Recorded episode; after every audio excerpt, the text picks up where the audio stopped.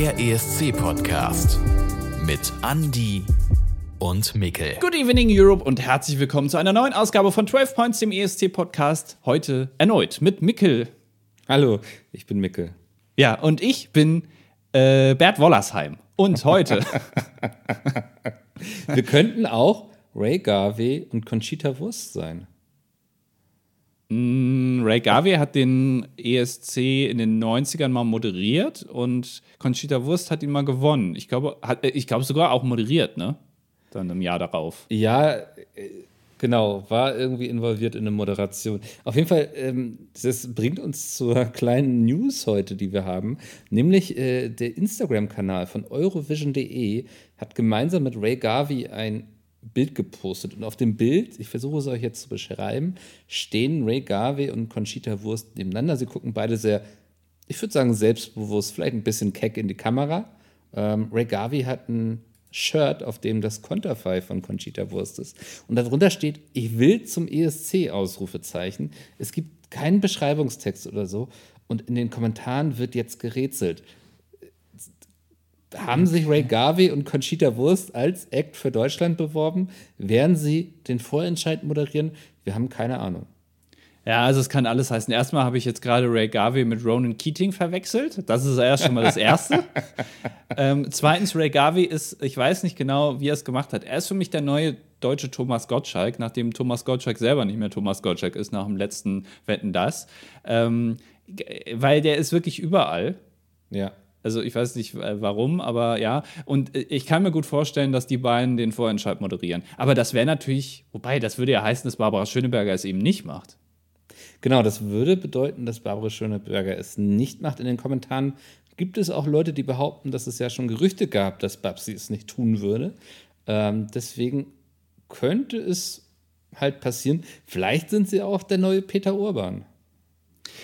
Äh, das, oh, okay, ja. Mhm, Aber ich mhm. denke, da, also mit dieser Schrift, ich will zum ESC irgendwie, äh, ich weiß nicht, äh, Option ist natürlich auch, sie, sie werden als Musik-Act geschickt, ne? Also, dass sie irgendwie Teil des Vorentscheids sind und sich da bewerben, aber ich weiß nicht.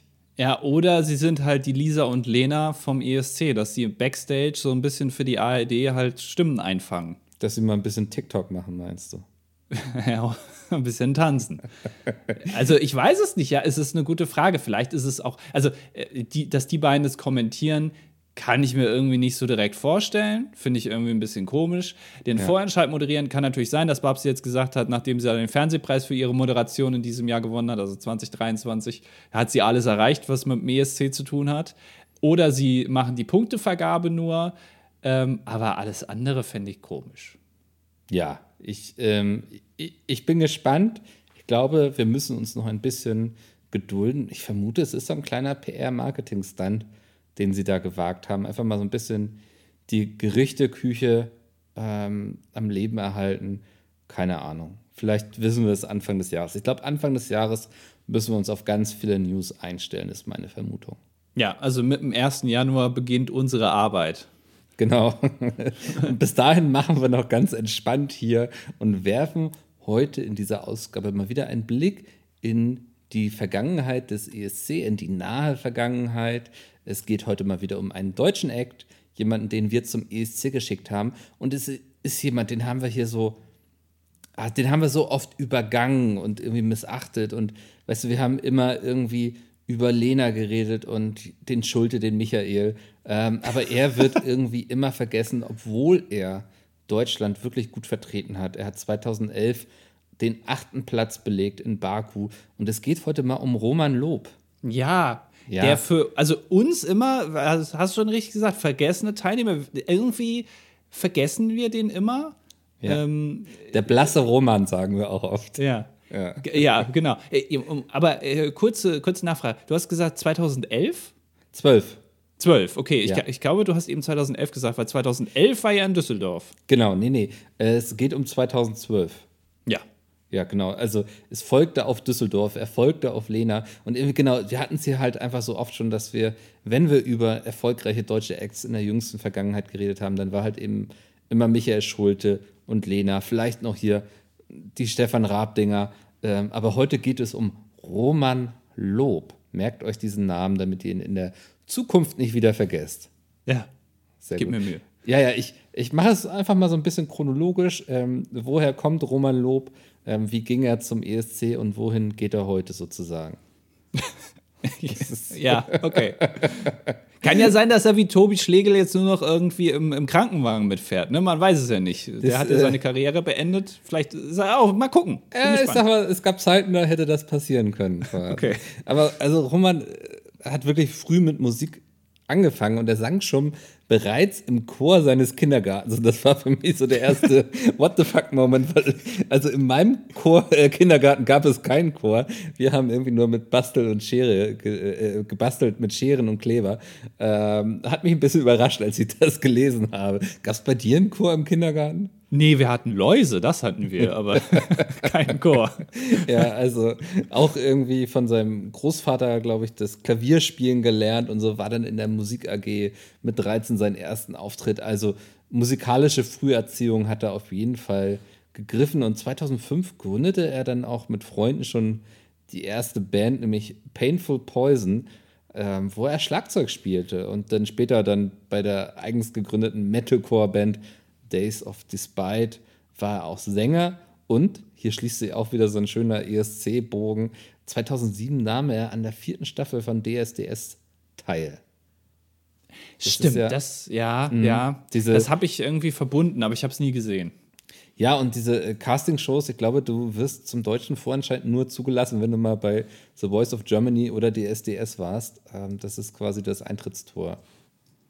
Ja, aber ich, manchmal weiß ich nicht, ob die Verantwortlichen in der, bei der ARD halt eben auch nur aufs Fernsehen gucken und nicht auf vielversprechende Künstlerinnen und Künstler auf anderen Wegen, also Instagram, TikTok, äh, ne? du kannst ja auch auf anderen Arten bekannt werden mit Musik, aber ja, MySpace, ne? MySpace, genau, Ja. Friendster, was ist da alles so. Ja, ja. Naja, auf jeden Fall kam er da tatsächlich auch unter die besten 20, musste dann aber seine Teilnahme zurückziehen, weil er eine Kehlkopfentzündung hatte. Jo. Ähm, genau, und ähm, aber er war so gut, dass die da gesagt hat, ey, wenn du nächstes Mal wiederkommen möchtest, kriegst von mir ein Freilos. Ich glaube, genau so hat er es gesagt. Das müsste ein Zitat gewesen sein. ähm, das hat Roman aber abgelehnt. Also da hat er schon wahre Größe gezeigt und dem Pop-Titan die kalte Schulter. Denn ganz bodenständig hat er gesagt, ich mache jetzt erstmal eine Ausbildung zum Industriemechaniker. Also was dem Schlegel sein Rettungswagen ist, das war dem Lob der Industriemechaniker. Ja, finde ich aber auch auf jeden Fall gut. Ja, grundsätzlich kann man das ähm, jedem empfehlen, der irgendwie vorhat, in die Kunst zu gehen, das Ganze mit irgendwas zu untermauern. Einfach so als ähm, Fallschutz, sage ich mal. Aber Genau. ähm, Roman hat auf jeden Fall weiter Musik gemacht. Ähm, zu der Zeit dann Alternative Rock bei der Band Rooftop Kingdom, hatten auch ein paar Auftritte und so im Rheinland. Ähm, ich finde das ganz spannend, also wie viele Bands in so kurzer Zeit schon irgendwie hier zusammenkamen. Ähm, Ja. Genau. Das, das eigentlich so zu dem, woher Roman kam und dann, äh, wie kam Roman zum ESC. Ähm, das hat er eigentlich schon sehr viel früher versuchen wollen, bereits 2008. Also vier Jahre zuvor bewarb er sich äh, mit Alex Fischer. Keine Ahnung, ob du ihn kennst, ich kannte ihn nicht, ist ein Partyschlagersänger. Ähm, bewarb er sich um die Teilnahme beim deutschen Vorentscheid mit diesem wunderbaren Namen G12P. Weißt du, wofür G12P stehen könnte? Äh, ja, ich denke ja immer hier Leadspeak, ne? Also, ähm, dass die Zahlen Buchstaben sind.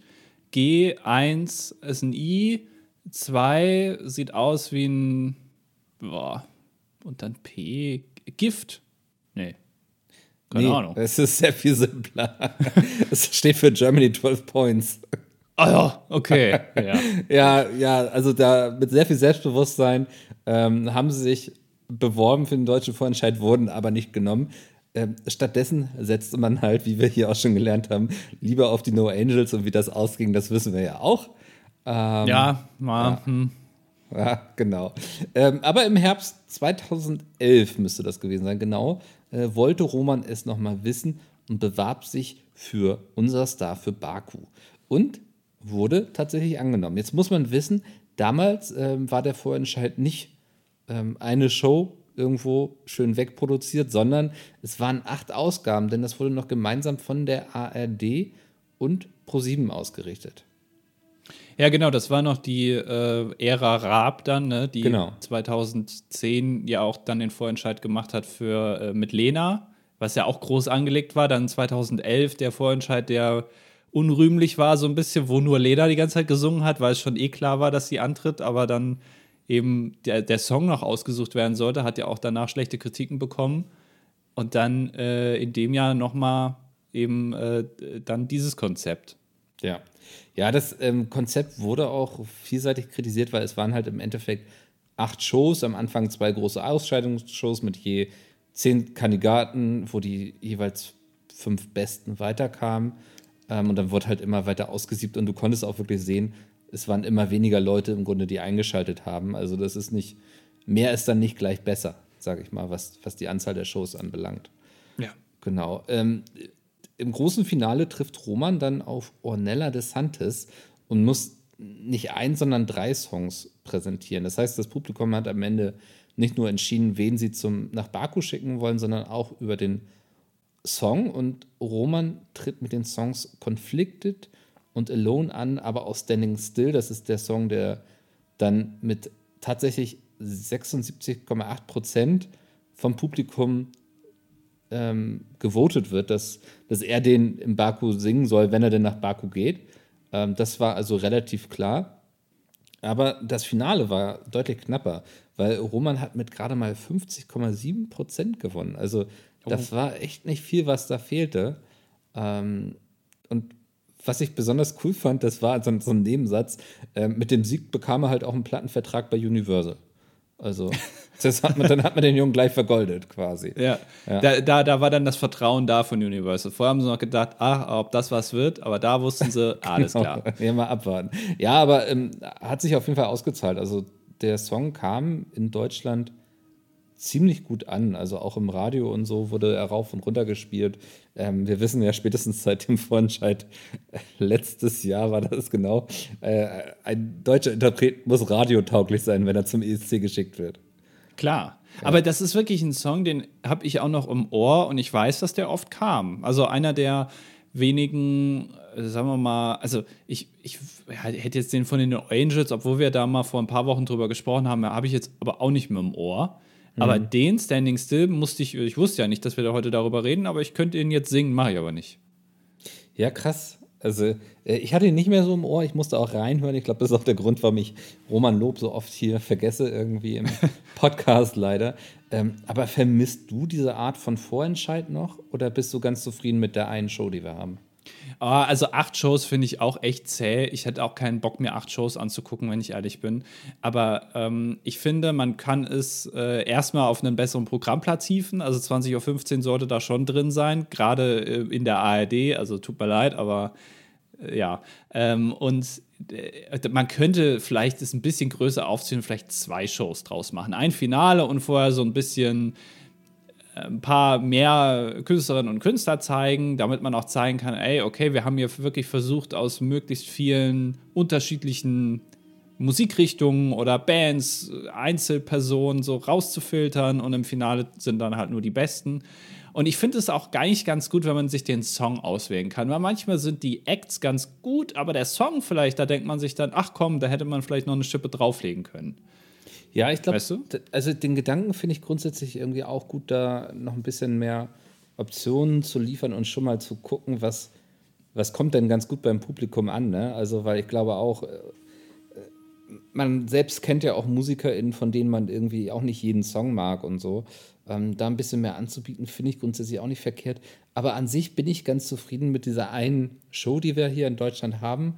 Ähm, wenn sie doch ein bisschen schöner produziert wäre. Also wenn das noch ein bisschen Ja. mehr aussieht irgendwie. Weißt du, wenn ich da nach Italien gucke, ähm, da ist die Bühne ja schöner als das, was wir nachher beim ESC haben. Ähm, weiß nicht. Da, wenn man, ich glaube, wenn man da dem so ein bisschen mehr Wert beimisst und so das ein bisschen schöner macht, ein bisschen mehr Herz reinsteckt, ich glaube, dann wird das auch genauso wahrgenommen und wird es vielleicht auch wieder mehr gewertschätzt einfach. Ja, das ist uns ja auch aufgefallen dieses Jahr beim äh, deutschen Vorentscheid. Das war ja auch schon sehr zurückgefahren, allein von der Größe des Studios her. Und ich erinnere da auch noch mal an, an die Pre-Show, kurz vorm ESC. 21 Uhr geht es ja los, 20.15 Uhr dann äh, 45 Minuten mit Babsi irgendwie. Wo dann so, also da saßen irgendwie also wirklich so acht Leute im Publikum und dann kamen da so Leute, die auch wirklich irgendwie gar nichts mit dem ESC zu tun haben, die haben da nochmal ihren Senf dazu gegeben. Also man hat schon den Eindruck, in den letzten Jahren ist die Wichtigkeit des ESCs bei den Verantwortlichen vielleicht so ein bisschen zurückgegangen und da wird jetzt nicht mehr das große Geld aufgewendet. Ja, was schade ist. Ja. Naja. Ähm, Roman gewinnt, er darf nach Baku. Ähm, ist aber echt ein knüppelhartes Jahr. Ich weiß nicht, erinnerst du dich zum Beispiel noch an Buranowski Babuschki. Gott, das Oh, ja. Ja, das waren diese sechs Großmütter, die Ja. für Russland angetreten sind. Ähm, Durchschnittsalter von 66 Jahren zum Beispiel, ähm, sind Zweite geworden in dem Jahr.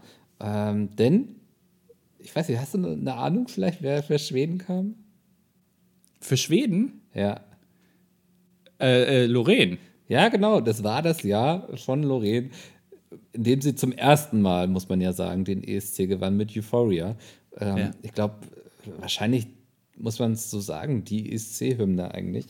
Ähm, also Ja. äh, war kein einfaches Jahr, um beim ESC anzutreten, aber ähm, Roman belegt tatsächlich den achten Platz und auch nur mit zwei Punkten Unterschied zum siebten der Türkei. Also ähm, kann sich echt sehen lassen.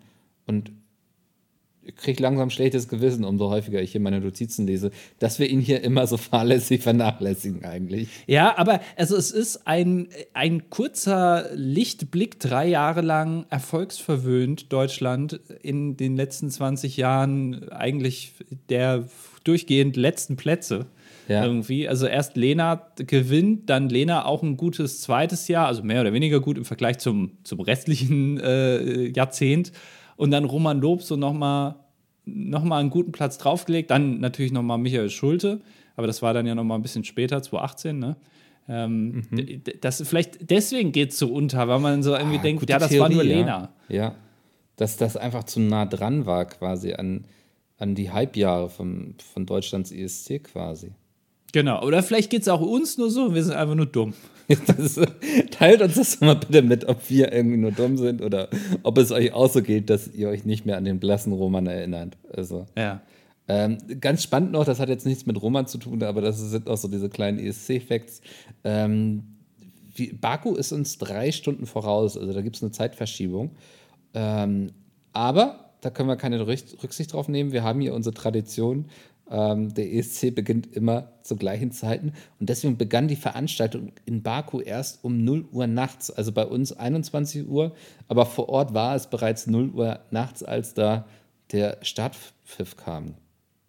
Es ist schon krass. Ich finde es generell interessant, dass der ESC um 21 Uhr beginnt. Das Ja. ist für mich, ich weiß, dass diese Zeit 20.15 Uhr eher in Deutschland die Primetime ist. Dieses Viertel nach Ding haben andere Länder nicht so.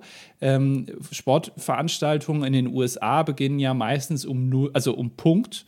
Äh, Also zum Beispiel um 20 Uhr, aber eigentlich erst um 20.05 Uhr, damit die Leute noch fünf Minuten Zeit haben einzuschalten. Es wird immer 20 Uhr kommuniziert, aber eigentlich geht es um 20.05 Uhr los. Ähm, und, aber 21 Uhr finde ich echt spät für so ein Riesen-Event. Ich finde es interessant, dass sie es nicht auf 20 Uhr vorgezogen haben.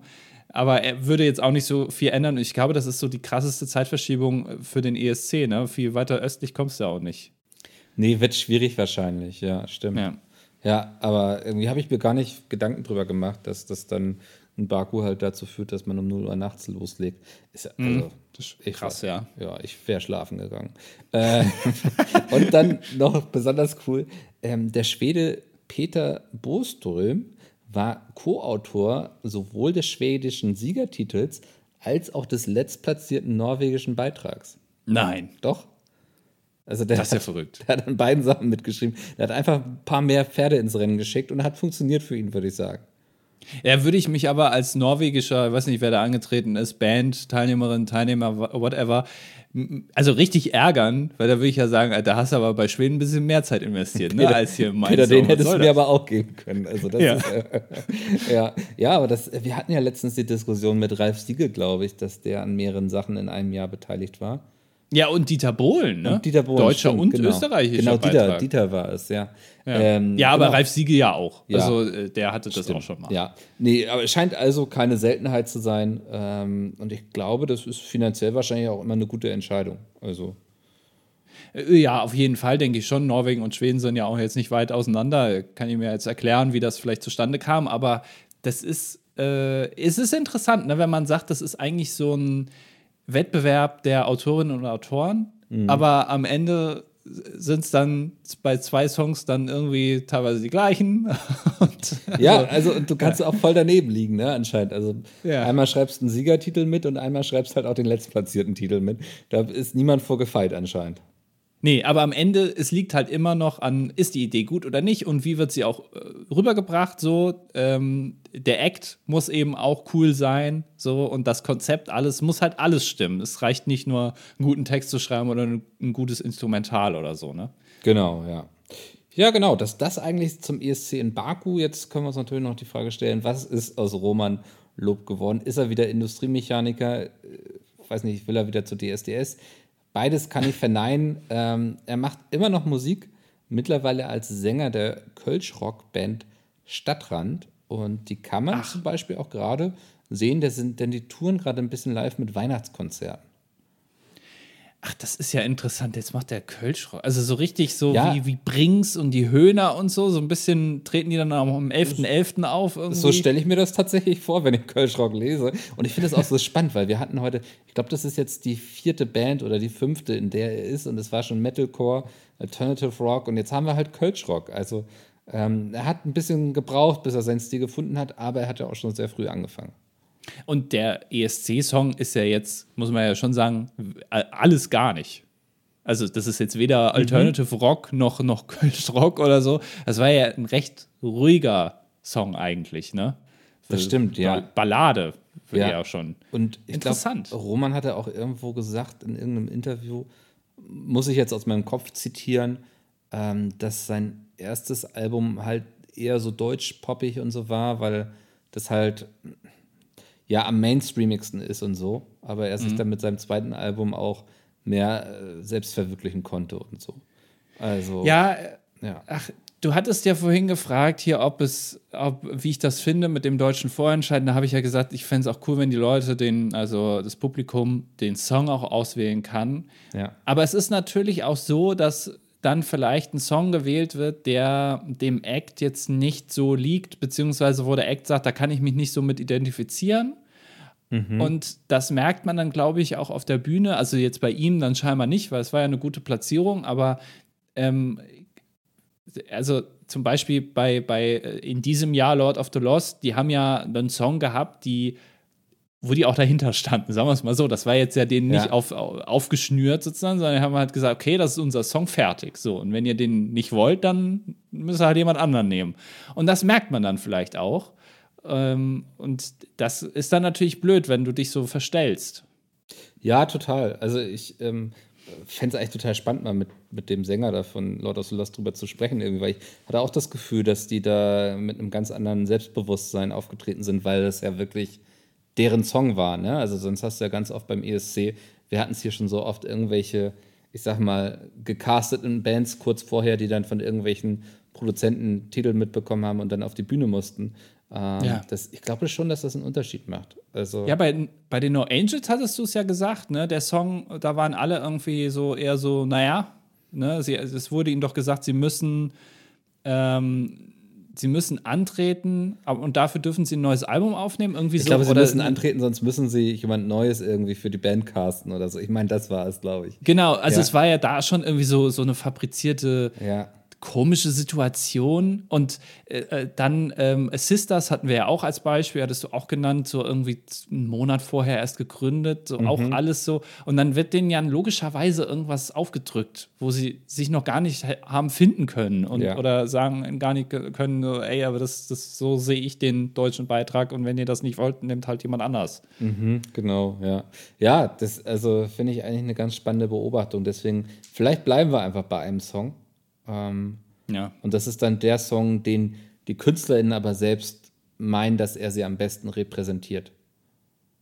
Genau, und so hatten wir es in den letzten Jahren ja, glaube ich, auch beim genau. deutschen Vorentscheid, dass eben äh, Acts mit Songs vorgestellt werden und nicht Acts und Songs separat. Äh, selbst bei Lena, ne, äh, Satellite, gibt es ja auch eine zweite Version, ja. ähm, eine balladigere, äh, etwas langsamere Variante, etwas komplexer musikalisch, hatten wir ja auch schon hier im Podcast, könnt ihr euch anhören, immer noch auf YouTube. Die zweite Variante, die damals vorgestellt wurde, die es nicht wurde, ähm, aber von ähm, Expertinnen und Experten, was Musik betrifft, als bessere Version gewertet wird. Ja, genau. Das, ähm, ich weiß jetzt nicht, wie ich den Bogen schließe. Ähm, wie ich die Überleitung mache. Ich, ich, ich, Roman, lobe dich heute für dein, deine Ausführungen.